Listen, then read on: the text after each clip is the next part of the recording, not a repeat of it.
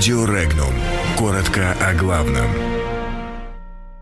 США нацелились на российские системы ПВО. Приднестровье на Москву.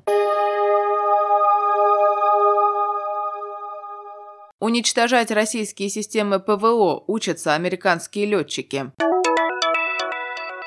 Испания сократит государственное присутствие в Каталонии.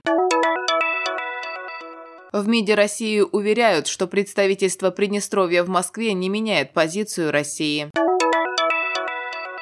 Ростовские шахтеры готовы снова голодать. В Петербурге метрострой предупредил об угрозе техногенной катастрофы. По информации военного новостного ресурса Defense Block, американские пилоты проводят свои тренировки по мишеням, которые представляют собой макеты российских комплексов ПВО. В частности, подобные действия недавно проводились в ходе учений «Южный удар-19». Их проводила Национальная гвардия штата Миссисипи. На этих учениях, как правило, отрабатывается проведение крупномасштабных, обычных и специальных операций. По мнению военных США, стилизованная или реальная боевая техника вероятного противника в данных тренировках добавляет реализма. Кроме того, по их мнению, с окончанием Холодной войны часть боевых навыков была утеряна. В то время как правительство Испании готово увеличить реальные инвестиции в Каталонию больше, чем наполовину, оно намерено почти на треть уменьшить средства, которые получат министерства и зависящие от них структуры в этом регионе, сообщает испанское издание ABC. В результате у центральной администрации будет меньше материальных возможностей для осуществления своих целей в Каталонии, и ее присутствие там сократится.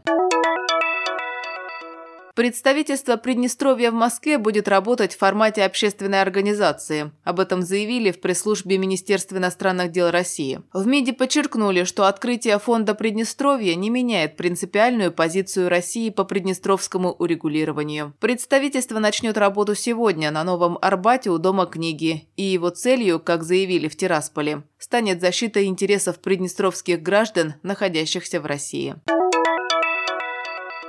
В Ростовской области горняки обанкротившейся компании King Coal готовы объявить голодовку. Об этом информирует ряд интернет-изданий. Они хотят добиваться выплаты долгов по зарплате и выдачи гуманитарного угля. Напомним, что акции протеста угледобытчики устраивают регулярно на протяжении нескольких лет. Трудовой конфликт практически сошел на нет только в 2017 году, когда шахтерам обанкротившейся угледобывающей компании King Coal было выплачено свыше 300 миллионов рублей рублей. В конце 2018 года донские шахтеры вновь заявили о себе. Горняки требуют от властей положенного им гуманитарного угля. Чтобы перезимовать, гуковчанам не хватает топлива.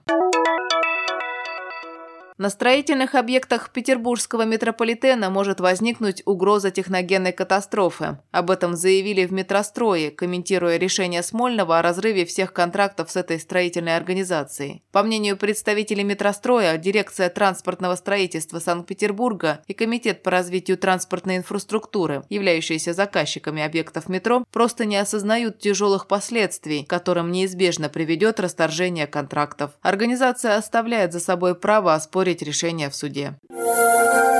Подробности читайте на сайте Regnum.ru.